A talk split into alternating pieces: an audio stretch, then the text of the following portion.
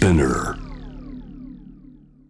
J-WAVE ジャムザワールド水曜日は私安田夏樹が気になっている話題を取り上げていきます。さあ全国で新型コロナウイルスの感染者が確認されている感染者増えているということで先ほども皆さんにお伝えしましたが岩手県でも初めて感染者が確認されたということでしたよね。で私もかかるんではないかという不安を感じている方も今多いと思いますがそうした感染への不安だけではなくこの新型コロナウイルス不安の感染そして耳を傾けるすぎる政府を作ったと指摘をされているのが社会学者でありそして東京工業大学准教授でいらっしゃいます西田亮介さんです。この不安の感染そして耳を傾けすぎる政府一体どういうことなのかご本人に伺っていきたいと思います。西田さんこんばんははい、こんばんは。はじめましてよろしくお願いいたします。はい、はじめまして。はい、え早速なんですけれども先ほど挙げさせていただいたこの不安の感染そして耳を傾けすぎる政府の中でまず最初にこの不安の感染について考えていきたいと思うんですが、はい、はい。えこの率直にこのコロナ禍における不安の感染というのはどういったことを指すということなんでしょうか？はい、えっと、あの今ですね、まあ、感染拡大しているというのは、これ、疑いえない状況かと思います。はいで、それと同時に、これ、どうやって対処していくのかということも多くの人が気になってるんだと思うんですね。はい、で、今やっぱり対処の方針はっきりしていないと思います。で、まあ、こういった問題に関連して最近、まあ、コロナ危機の社会学という本を書いたんですが、まあ、ええちょっと感化しがちなのが、我々の不安感情もお広がっていっているよねということも合わせて確認する必要があるんじゃないかという、まあ、ある種の問題提起ですね。んその伝染してしまう不安感情ということなんですけれどもこの不安の感情がわっと広がっていってしまうというのは、はい。これなぜ起きてしまう現象なんでしょうか？そうですね。今、あの、先ほど申し上げたように対処の方針もはっきりしないし、うん他にもメディアでもですね、ちゃんとこう客観的な情報が十分取り上げられてるかっていうと、まあそうでもないところがあるし、うんそれから解説なんかもうまくいってないところがあるのかなと思います。で、まあそういった中で我々が不安に陥ること自体は、まあしょう、ある意味しょうがないんですけど、ええその不安をやっぱり発露していくと。で、発露していくといったときに今だと SNS とかネットに書き込んでいくっていうところがあるんだと思うんですね。はいで、その中で不安は、その実際に感染するしないということとはやや独立するような形で広がりやすくなっているよねということですね。んあの今ご指摘いただいた通りその先行きの見えなさこれどうやって対処したらいいんだろうっていうことだったり、まあ、メディアで流されるその客観的な根拠とは違うその、まあ、感情的な言葉だったりで、まあ、それが SNS でわっと拡散されてといういろんな連鎖があると思うんですけれどもはい例えば。この不安の感染っていうのが具体化したものとしてはどういったことが挙げられるんでしょうか？例えばですね、はい。えー買い占め行動なんかはその一つの例じゃないかと思います。ましたね。はい。で、まあ、繰り返し物流自体には影響がないということは言われていた一方で、えーまあ情報番組ですね、テレビになろうかと思いますけどうん、テレビの情報番組や、それからネットの書き込みなんかもあって、まあ、多くの人たちが不安になって、まあ、ちょっと普段より多めに買っておこうという行動が積み重なる中で、はいえー実際に物不足が起きるということがまあ起きてしまったわけですね。これ分かりやすい例かと思いますね。なるほど。あの例えばその、まあ、消毒液だったりですとかマスクだったりですとか、まあ、実際にその感染予防に必要かなというふうに思われるものだけではなくて中にはそのトイレットペーパーだったりあれなんで？っていうものもその中に含まれていったわけですよね。でこのはい。買い占めにし関して言うと例えば、まあ、東日本大震災の時もあのこれは起きてしまいましたし、はい。まあ、トイレットペーパーっておそらくオイルショックのことを思い出した方多いんじゃないかなというふうに思うんですがね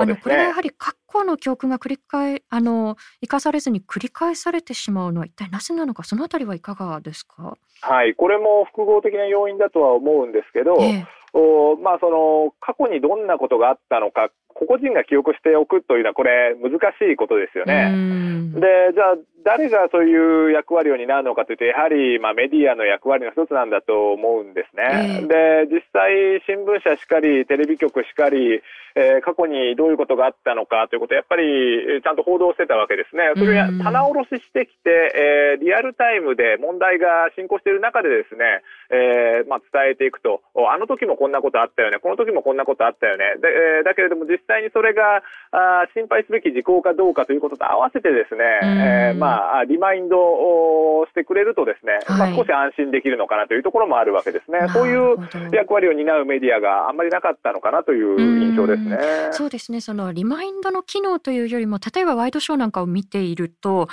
あの見てください。こんなに薬局の前に列が並んでいてトイレットペーパーは1人1個しか買えません。1袋しか買えませんっていうそこが結構煽られて伝わってしまったところが大きかったのかなと思うんですがそのあたりはいかがですか？だと思いますね。で今トイレットペーパーなんかの話もありましたけどいろんな物品に広がっていっていて例えば、小麦粉とかですねドライイーストとか子供の絵本とか室内用の遊び用具とかも軒並み品切れになって価格高騰するみたいなことになってたわけですね。でだけれどもそれらはやっぱりえー、まあ、その実際の物流不足とか、製造が追い追いつかないというわけじゃなかったわけですね。なので、そういうことをちゃんとですね、伝えてくれればよかったんじゃないかとか、それからまあ科学的にどのように伝えるべきかということも一定程度、リスクコミュニケーション、クライシスコミュニケーションの業界では指針みたいなものがあるので、まあ、そういったものに準拠するとかですね、そういったことがあまり行われてなかったかなと思いますね。なるほど。その指針自体がメディアの中でどれぐらい共有されていたのかっていうこともおそらくありますよね。で、そうですね。あの例えばその買い占めということ非常に分かりやすい一つの例だと思うんですけれども例えば他にこの不安の感染によって引き起こされたものこれ以外に挙げるとするとどういったことが挙げられますか？まあ、例えば、よく言われる自粛警察みたいなものもそういうものかもしれませんし、えそれからですね、こういった状況をある意味後押ししているのが、まあ、先ほどちょっと出てきた耳を傾ける政治、耳を傾ける政府っていうところもあると思うんですね。つまり人々の不安を解消しようとするのではなくて、まあ、それに一見ですね、寄り添っているかのように見えて、アドホックに、えー、場当たり的に対応していくような方針がますます我々の不安をかきたてると、本当にそれで大丈夫なのかというところもあるのかなと思います、ね、なるほど。あの、例えばこの耳を傾ける政府とは何かということ、後半でゆっくり伺っていきたいと思うんですけれども、はいはい、あの、政治の関連でいうと、例えば、まあ、この緊急事態宣言を求める声あのこれも一つの、まあ、うねりのようなものだったかなというふうに思うんですよね。で例えばその、ね、むしろその人々の中でいや出した方がいいだったりですとか、まあ、当初はその対象にならないとされていたような都道府県からもいや自分たちも対象にという声が相次いだということでこういった現象をどんなふうに捉えていらっしゃいますか？はい、まあ、あのその順番で言うとですね最初はこの新型インフルエンザ特措法に、まあ、書かれている緊急事態宣言に対して試験の制限を伴うので危ないっていう論調が主だったと思うんですね。で実際、政府、それからまあ各大臣の答弁も総じてそのような状況に過剰適応するような形で緊急事態宣言必要ないということを言ってたわけですね。ところがあ、そうですね、東京都の小池知事しかり、まあえー、そうですね、首長たちからもですね、えー、緊急事態宣言早く出さないのかというような声が高まっていく中で、じゃあ出しましょうということで出てきたりすると、まあ、かなり定量的なデータとはそれたような動きが、まあ、重なっていく中で、えー、そういうことが起きたのかなというところがありますね。なるほど。まあ、あの先ほどその小池都知事のあの言葉が一つの引き金ということも踏まえて後半伺っていきたいと思うんですけれども、はい、もう一つこの氾濫する情報のお話にちょっと戻していくと、はいはい、あの例えばこの WHO でそのまあこの情報の氾濫がインフォデミック要はそのまあ不確かな情報もわっと広がってしまうという状況に対して、一つ警鐘を鳴らしていたということがあったと思うんですよね。で、これ、はい、まあ、デマということだったり、不確かな根拠のない情報ということも、あの、非常に深刻かとは思うんですけれども、そもそものその、情報量の多さみたいなものも、まあ、一つバックグラウンドとして挙げられるのかなと思ったんですが、そのあたりはいかがですか？そうですね。WHO なんかが、まあ、1月の終わりぐらいからですね、言い始めたのがこのインフォデミックという言葉で、まあ、インフォデミックというのは、まあ、情報インフォメーションとパンデミックを掛け合わせたような造語で、このパンデミックの中で情報の問題にちゃんと注意払わないといけないよという意味で、え作り出された言葉なんですね。でこの誤った情報が大量に流通するということもさることながら、あ正しい情報と誤った情報が一緒に流れて、このまさに先ほどご指摘があったように、情報が過剰になっているということ自体がですね、えー、情報の受け手にとっては難しいことなのだということをまあ指摘してたわけですね。対処が必要だということを言っていました。特にネットを中心とする対応ですね。で、この情報の過剰性に対処、対応するために、えー、まあ彼らはですね、1月の終わりに、えーそまあ、組織を作って、はい、エピウィンというんですけど、コミュニケーションについてやる、はい、そうですね、はい、えー、エピデミックに、まあ、打ち勝つというウィンですね、えー、を、まあ、掛け合わせたような言葉なんだと思います。で、やってたんだけれども、日本の場合は、特に SNS にはまあ十分手が回っていなかった。それから SNS 対応ということで言うと、むしろ、実名批判とかが、あワイドショーの実名批判なんかがあって、はい、むしろ混乱や不安をかき立てるようなことになってしまったのかなと思いますね。そうですね。今あのせっかく触れていただいたので少し伺うと、あの実名批判というのは例えばその厚生労働省のそのツイッターがこの番組のこういう情報が誤っているんではないかというレスポンスをまあ名指しのような形でしていったということはありましたよね。ねいくつかの情報番組を名指しにしながら反論したということですね。はい、このまあ名指しで反論していったということ自体であったりですとか、あとはその中身ですね。これは西田さんどんなふうに捉えていらっしゃいますか？あの名指しの反論ということでいうと、個別具体的に、それから事実関係はっきりさせるという意味では、必ずしも否定されるものではないと思うんですね。ただ、従来日本の省庁のアカウントがどのように運用されていたかということを思い起こしてみると、そういうことを全くやってこなかったわけですね。まあ、全くではないんですけど、ほとんどやってこなかった。そうすると、やはり見てる側からすると大変な唐突感があると、そのギャップをどうするのかというところが一点と、もう一つは事実関係で、反論の側も必ずしも正確ではなかったということですね。でなので、そうすると最初の報道にも確かに課題があり反論する側にも課題がありということなので見てる側からすると余計に混乱を増長するということですから先ほどの話で言うとまさにインフォデミック状態というのかそちらに貢献してしまっていると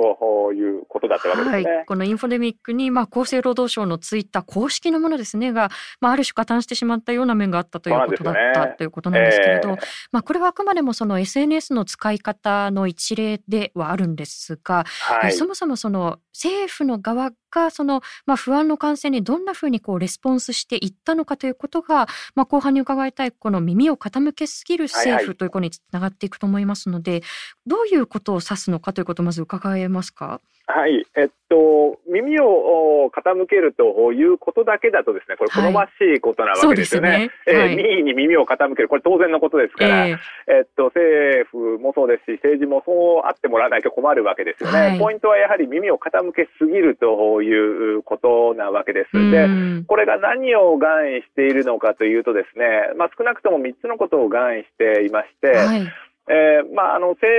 治とですね、まあ、社会の利益がずれたときに、政治が場当たり的に自分たちが聞きやすいものをですね、えー、つまみ食いしながら、あそうですね、聞いていくと、傾けていくと。で、まあ、その結果として、えー対処の方針、えー、政策があ整合性を欠いたり、論理的に破綻したり、尻滅裂になっていくんじゃないか、あまあ、そのようなあ政治のありようのことをですね耳を傾ける政府、耳を傾ける政治というふうに言ってみたわけですね。なるほど。無論我々の政府がそうなってるんじゃないかということです。はい。あの、まあ、場当たりとそのつまみ食いといういくつかその、まあ、キーワードをくださったんですけれども、ちょっとこれは新型コロナウイルスの対処というよりも、もう少しこれ、時を遡ることになると思うんですけれども、あの、例えばこの間、政治のイメージ戦略といいますか、あの、それもご著書の中で、あの、指摘をされていたと思うんですよね。で、あの、例えばですね、その、ええー、記憶に新しいところですと、これ昨年の6月頃だったと思うんですが、えー、自民党とビビがコラボして、あの、まあ、メッセージを送ってくれた人には T シャツをこう、プレゼントしますっていうキャンペーンを貼っていたと思うんですけれども、はいまあ、その中であのどんな政治を望むっていうふうにこう挙げられていた中で例えば、まあ、外国人と一緒にこう共生していくだったりですとか、まあ、性的マイノリティの方々のこう人権をみたいなことが挙げられていて、えー、それって自民党かなっていうふうにちょっと思いながら、ね、あの実態とちょっとイメージというものが何かちょっと乖離しているようなイメようなあの印象を受けたんですよね。そね。あのそれもやっぱりあの実態とその政治との乖離ということで根底はつながっているんじゃないかなというふうに思うんですがこのイメージと政治というものに関してはどんなふうに捉えていらっしゃいますか？はいあの素晴らしいご指摘だと思います。まあ、この間ですねこれまあ与党に限らずということでどの政党もということなんですが、えーまあ、無党派層が増えたということと関係するんだと思うんですけど、まあ、我々に対して理念や政策を訴えかけるという、まあ、伝統的な政治の在り方もさることながら、はい、我々の印象に訴えかける、それから好印象を獲得するようなやり方を試行錯誤している傾向があったんじゃないかということをこの間指摘しました。で、その一つがやはりイメージで、イメージっていうのはまあ何かっていうと、抽象的なものなことですよね。はい、で、抽象的なものっていうのは何かっていうと、例えば画像とか、えー、あ動画とかビジュアルとかあ、そういうもののことです。で、従来やはり政治というのは言葉で我々に対して何かを訴えかけるという存在だと考えられてきたわけですね。はい、ただ、まあメディア環境の変化、例えばインスタグラムとか TikTok とかを考えていただければいいと思うんですけど、えー、おまあビジュアルを使うもの、それから BGM GM を使うもの増えてきたわけですね。で、その環境に、まあ、乗っていくという言えばいいんでしょうか。はい、そんな中で、えー、まあ、我々に対して実態とは必ずしも合致しないようなイメージをですね、どんどん発信してくるということがいろいろ行われてたんですね。で、なので、そういう大きな政治の流れと、この今回のコロナの中でのですね、えー、発信ともですね、まあ、無関係じゃなかったんじゃないかと思います。ほど。まあ、その印象、なんとなくのその印象っていうのもある意味のその分かりやすさとつながるのかもしれないですし、印象とその実態の乖離。で、その次が、まあ、実態と政治の乖離というふうに何かこうね、うね根底はつながっているんじゃないかなというふうに今お話を伺っていて思ったんですが、例えばこの耳を傾けすぎる政府というのが生まれていった背景、先ほどその指摘していただいたこのイメージ政治というのも一つだとは思うんですけれども、他にはどういっった背景が挙げられるというふうにお考えですか？一つ分かりやすいのは、この間のですね内閣支持率の低下がを上げることができると思うんですよね。これは、日本に限らず自由民主主義の政府のですね抱える、まあ、ある種の有事における困難だとも思うんですね。で、この間あ、コロナとある意味関係なくいくつかの政治スキャンダルがありました。あ例えばですけど、桜を見る会の問題とかですね。はい、ねそうですね。それから検察庁法の改正をめぐる問題もありました。はいで、それから元法務大臣夫妻のですね、はい、えー、不正疑惑などなどをですね、いくつかのインシデントもまあ重なっていくと。で、これもちろん別々の出来事ではあるんですが、あ多くの生活者、有権者からしてみるとですね、まあ、混然一体となった出来事だと、総じて言うと、政府、政治に対する信頼感が下がっていく出来事だったということですね。で、まあ、その中で内閣支持率顕著にまあ下がっていって、まあ、あの、調査によるんですけど、はい、安倍政権第2次以降、最低水準を、まあ、ずっと、まあ、まあ、この間刻んでいるというところがあるわけですね。で、そうするとこれ改善しないと政権立ち行かなくなって、えー、しまうわけですね。なので、はい、えー、なるべく分かりやすく速攻的に民意に応えたいと、それでその先にある内閣支持率の改善を図りたいと。いうモチベーションがまあ政治の側にはあったということだと思います。なるほど。そのまあ先ほどのキーワードの中で言うと、まあ今こそそのイメージを回復しなければというこう力学が働いてしまったようなところがあったのかもしれませんが、あの例えばそういった乖離ですね。例えば、まあ、政治が把握していることと、まあ、実際にその例えばあの人々から上がっている声っていうのが乖離していった時に実際にはその丁寧なそのコミュニケーションというのが不可欠になっていくと思うんですが、ね、あの例えばその先ほど挙げていただいた厚生労働省のツイッタの問題だったりですとか、まあ、そもそもその安倍総理の記者会見というのが遅かったんじゃないか、まあ、これあのご著書の中でもこの会見の遅さっていうのが対応の遅さっていう印象にまあつながっていったんではないかというご指摘もされていたと思います。はい、で一番最初のその記者会見でのこうなんと言いますか内容のこうちぐはぐさみたいなものもあったと思うんですけれども、えーね、あのこういった政府のそのコミュニケーションの取り方というのはどんなふうに捉えていらっしゃいますか？はい、えっと、多くの人たちがですね、はい、まあ、あの、この間の日本の政府の対応遅かったんじゃないかという印象をお持ちなんじゃないかと思います。実際、新聞の記事なんかを見てもですね、えー、そういう記述が多く見られるんですね。あの、著書の中で、えー、っと、調べて、まあ、書いたんですけど、えー、大体があ書かれているのが、専門家会議ができた時期と、それからもう一つ、総理の会見が遅かったことをもってして対処が遅かったっていうような書きぶりになっていることが多いんですね。で、ただし、実際には、新型インフルエンザ特措法とですね、それから感染症法に基づいた政府の行動計画によってですね、えー、日本政府の対応自体は、まあ、どの政権でもほとんど変わらなかったんじゃないかと、仮に政権が違ったとしてもほとんど変わらない状態だったと。で、まあ、かなり早かったんじゃないかということを書いています。うん、まあ、各省庁のそのガイドラインなんかに従いながらっていうことを書かれてましたよね。そうです。それと、まあ、政府行動計画ですね。はい、で、えっと、しかし、人々がそういう印象を持つのはある意味当然で、えー、総理の会見自体は確かに遅かったんですね。えー、で、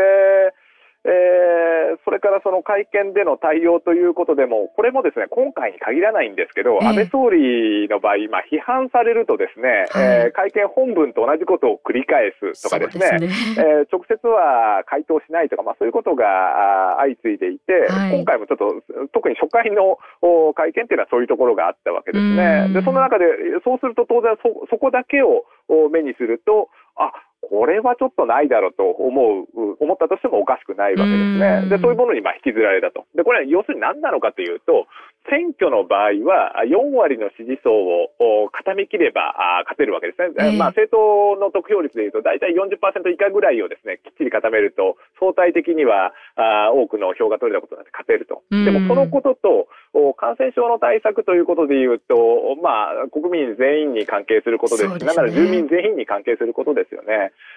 なので、40%の支持層をしっかり固めるということが違った対応を本来してもらわなければ困るわけですけど、まあ、それがちゃんとなされてないのかなという印象です、ね、なるほど。まあ、ちょっとあの本筋とはそれてしまうかもしれないですけれど、はい、あの総理会見なんかを見てみると、一問一答形式なので、ちょっとふわふわした、あれなんか、ふわっとした答えしか返ってこないなっていう、なんかそういう印象なんかも不安につながっていた面はあるのかなと思ったんですが、そのあたりいかがですか？あいや、そうだと思います。で uh,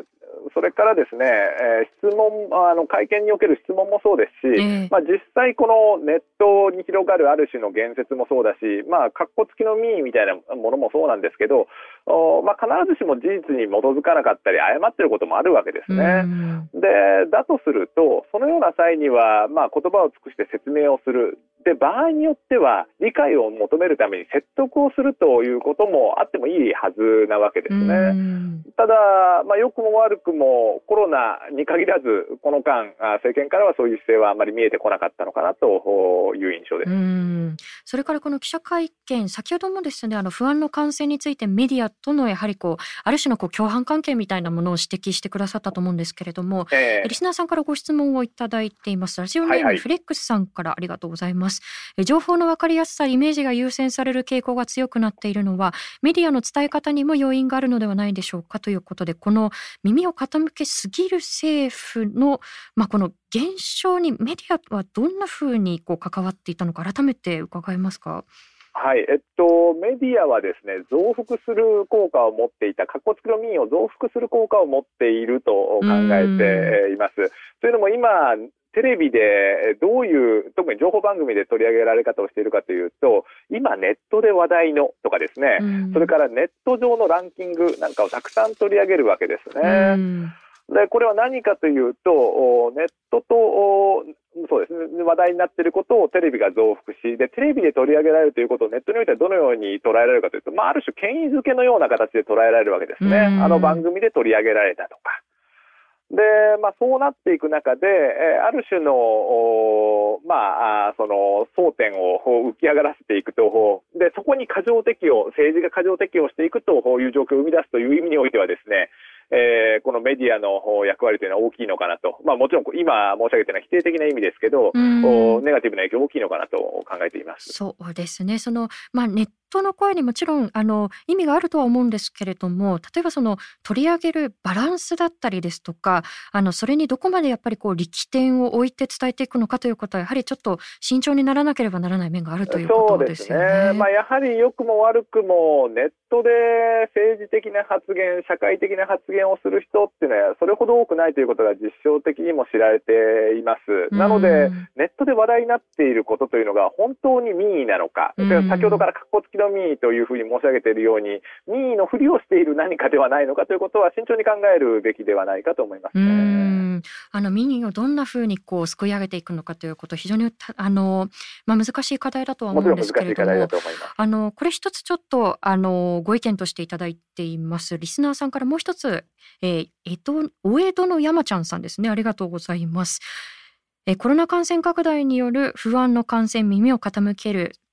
傾けすぎる政府についてですが、えー、政府が耳を傾けているのは国民ではなくて自分たちの利益団体お友達ではないかというご指摘ですね。多分そうですそうですもちろん、えー、あのあの国政治に都合のいいように耳を傾けているというのが傾けすぎているという表現の願意だと思っていただければいいかなと思います、ね、なるほど。まああのおそらく丁寧に聞こうということじゃないわけです、ね、そうですね。あの、うん、おそらくこの方のご指摘の念頭にあるのは GoTo キャンペーンなのかななんていうふうに思ったんですけれども、ね、はい。えこういった形でメディアとの関係性だったりですとかあるいはその政府のこれまでのその信用性というものを多々こうしてご指摘をしていただいたんですけれども、はい、え最後にもう一つメッセージを紹介したいと思います。はいはい、えー、あ先ほどの同じ方ですねフクレックスさんから、えー、この耳を傾けすぎる政府に振り回されずに冷静に情報を判断するために有権者はどんなことに気をつけなければならないと思いますかというところなんですけれどもこの辺り含めて私たちのその向き合い方だったりですとかあるいは今後どんなふうに改善していけるのかということを最後に伺えますか？はい僕結構否定的あの悲観的なタイプでですね、えー、あの個人でできることはほとんどないと思ってるんですよ。えっとまあ、かろうじてできることというのは一泊脊髄反射的反応を示すんじゃなくて、一呼吸を置くということですね。なんかとにかくインパクトのある情報に目にしたときに、一泊置いて冷静に考えてみるってことなんだけど、それがとても難しいことだと思います。えー、政府にしても、企業にしても多くのリソースを投入して、お金をつぎ込んで、戦略をつぎ込んで、我々に働きかけをしようとしているので、結構難しいんだと思うんですね。でじゃあ、誰が頑張るのかって、やっぱり、あのそれが本業にしているメディアが頑張ると、ジャーナリズムが頑張るということが大きいかなと思うんですよね。はいでなので、ストレートニュースもいいんだけど、それに加えて過去にどういうことがあったのか、今回も例えば10年前の新型インフルエンザの感染拡大の時にですね、起きたことが多く繰り返されているわけですね。えー、そういったことについて我々に、まあ、リマインドしてくれたりですね、えー、それから、あ当時との比較をリアルタイムで見せてくれる、そういうメディアがあるといいのになと思いますけどね、ほとんどなかったと思います。はい、あの今挙げていただいたこの新型コロナ、えー、新型インフルエンザなんかはですね、本当にこう歴史上のこう出来事ではなくて、本当にごく最近のことなので、でね、やっぱりこう数年間遡ってちゃんと教訓をリマインドしましょうっていうことをメディアが担っていくということですよね。はい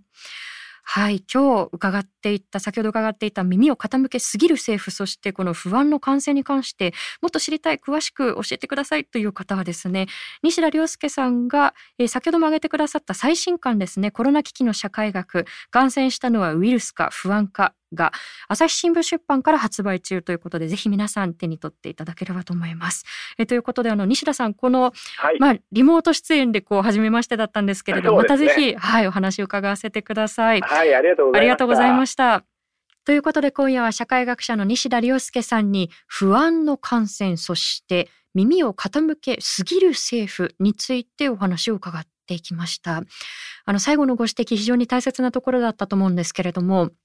まあ、一人一人にできることあんまりないんだよねっていうことを言いつつも、でも、やっぱり一呼吸置きましょうねっていうことを西田さん指摘をしてくださいましたよね。でもそれって、私たち個々人に向けられる言葉ということでもあるんですけれども、いや、メディアこそ一呼吸、まずは深呼吸して、これって本当に煽っていることにならないかなっていうことに向き合っていかなければいけないっていう、まあ、ある種の継承だったんじゃないかなっていうふうに思います。あの、前半の話の中にもですね、メディアの伝え方によって、